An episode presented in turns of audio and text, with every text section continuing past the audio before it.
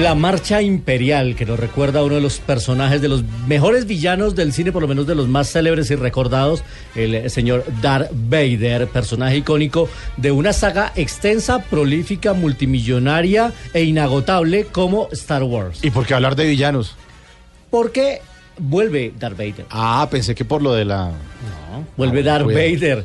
Pues resulta que, como les contaba la semana pasada, Blue Radio, en Blue Jeans, fue el único medio presente en un evento para fanáticos en Ciudad de México a propósito de una nueva película de Star Wars que, para que la gente no se confunda un poquito, Star Wars ha tenido una saga, ¿sí? una, una línea de tiempo, una historia, pero esta película nueva que va a llegar la podríamos definir como una precuela alterna. Ah, sí, uy.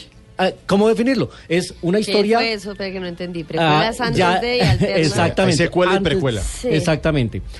Lo que vamos a, a intentar explicar es que esta historia se desarrolla antes del episodio 4, que fue la primera película que hizo George Lucas, Una Nueva Esperanza, en la década de los 70, y son otros personajes. Es un mundo paralelo al de Luke Skywalker, al de Han Solo y la princesa Leia. Aquí son otros rebeldes intentando también enfrentarse al eh, tema de Darth Vader y la Estrella de la Muerte.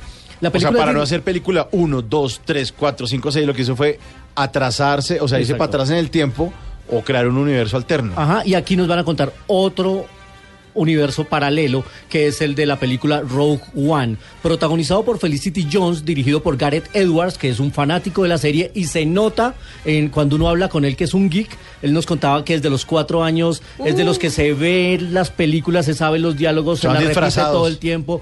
De esos de ese nivel es el director de la película, Gareth Edwards, que lo conocimos mundialmente por una cinta que se llamó Monster, un drama maravilloso, y después eh, hizo recientemente una versión de Godzilla, pero ahora con el mayor presupuesto del mundo ha hecho esta cinta que lo bonito que tiene además es que como está antes de la película clásica de George Lucas, pues es muy clásica. Los Stormtroopers, los soldados estos blancos, son los que recordamos en la época, los droids, los eh, robots, y tiene mucha acción además. Estuvimos en México porque allá fue el, el evento para fanáticos y el inicio de la gira mundial, pero además de eso, porque Diego Luna, Uy, el divino. mexicano, hace parte de los actores de la película y él también es un fan de la serie, es un fan de la historia, estaba emocionadísimo de poder presentarle a sus compatriotas los ah, pequeños adelantos que ya nos mostraron de esta cinta y lo tenemos aquí en exclusiva en Blue Radio. Diego Luna, hablando de cómo es este tema de, de, de la historia de Star Wars que siempre pasa de generación en generación, así que hablemos un poquito con Diego Luna. Mi hijo y mi hija estaban allá atrás, ahora ya están allá adentro. eh, y, claro, mi hijo sobre todo es un fan, sabe mucho más del mundo de Star Wars que yo. eh, este. Y, y me encanta, me encanta sentarme a ver estas películas con él y verlas con la misma emoción que él está viendo. Me conecta con mi niñez, pero además me hace tener una conexión entre con mi hijo, ¿no? Padre e hijo muy especial. Eh, la verdad es que no creo que haya otra película, otro proyecto, este, eh, que pueda, que, que te dé esto, ¿no? Este nivel de expectativa, este nivel de amor que hay por el universo Star Wars, esta, esta pasión que oigo en los fans, este, es única, ¿no? Una pasión única. eh, estos eh, testimonios los recogimos de, de la alfombra negra. No fue alfombra roja ni alfombra verde, sino alfombra negra, teniendo que ver con el tono de la película. Eh, un gran evento. La gente estaba muy, muy emocionada y tuvimos este acceso. Pronto vamos a tener ya un diálogo más eh, tranquilo en las entrevistas uno a uno con Diego Luna, que sin duda es uno de los mexicanos que está triunfando en Hollywood, le está yendo muy bien, está haciendo muchas películas y que ya ingrese a este universo de Star Wars, pues le da un sello y un nivel Claro, grandísimo. Con Alejandro González también con el... Gael García, Oscar, con sí. Cuarón, con Salma, la verdad es que ya tienen mucho para mostrar eh, los actores mexicanos. La protagonista de la cinta, la heroína de esta cinta es una chica británica que se llama Felicity Jones. Ella estuvo nominada al Oscar por su papel como la esposa de Stephen Hawking en La teoría del todo. Ay, ¿Recuerdan divina, ustedes? ella es divina. Maravillosa, estupenda actriz, eh, muy bella además.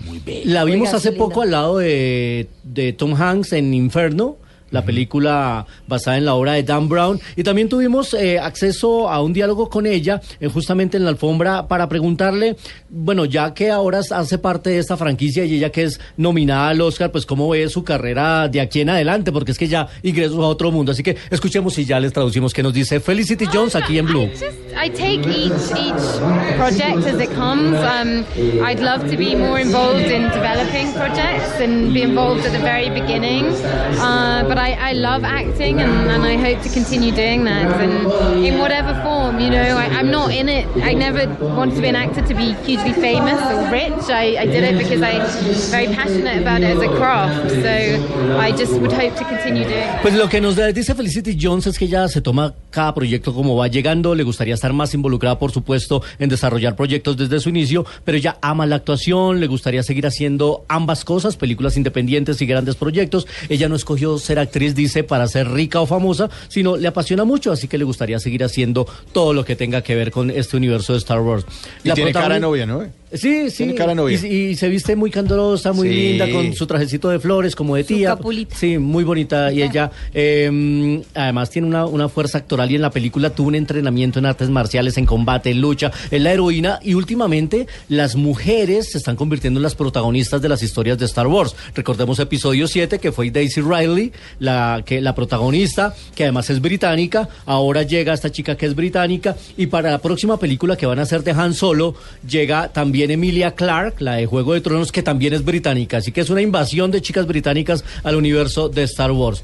Por último, les quiero decir para nuestros cinefanáticos fa- eh, de Star Wars en Colombia que a partir de este lunes la película se estrena el 15 de diciembre. Pero a partir de este lunes inicia la preventa en la mayoría de los exhibidores. Se van a barrer con todas esas boletas. Entonces, no hay eh, ni una, me que eh, y les, yo, las por lo, 8 de la mañana, por- ¿no? yo por lo pronto procuraré verla en IMAX, porque las escenas pintan muy bien Sí, y para verlo en efectos. ese formato. Los efectos y sí. la Entonces, música pura siempre es- película de niños. Es maravillosa. Es una pa- para divertirse. para- además, es Sí. una película para fans y para no fans. Sí, total. Porque es una historia que usted no necesita saber nada, Nada. del universo de Star Wars para ir a Ah, o disfrutarla. sea, yo puedo ir a verla que no me he visto ninguna. Claro, ¿No has claro. visto ir a ninguna? verla. No.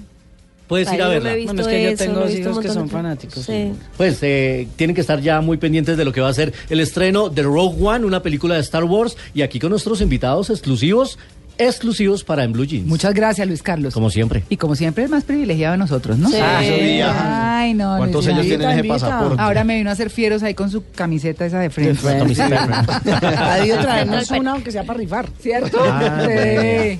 Yo veré. Volveré. Pero Muy trajo bien. buñuelos. Trajo buñuelos. Sí, gracias. Chao, Luis Carlos. Chao.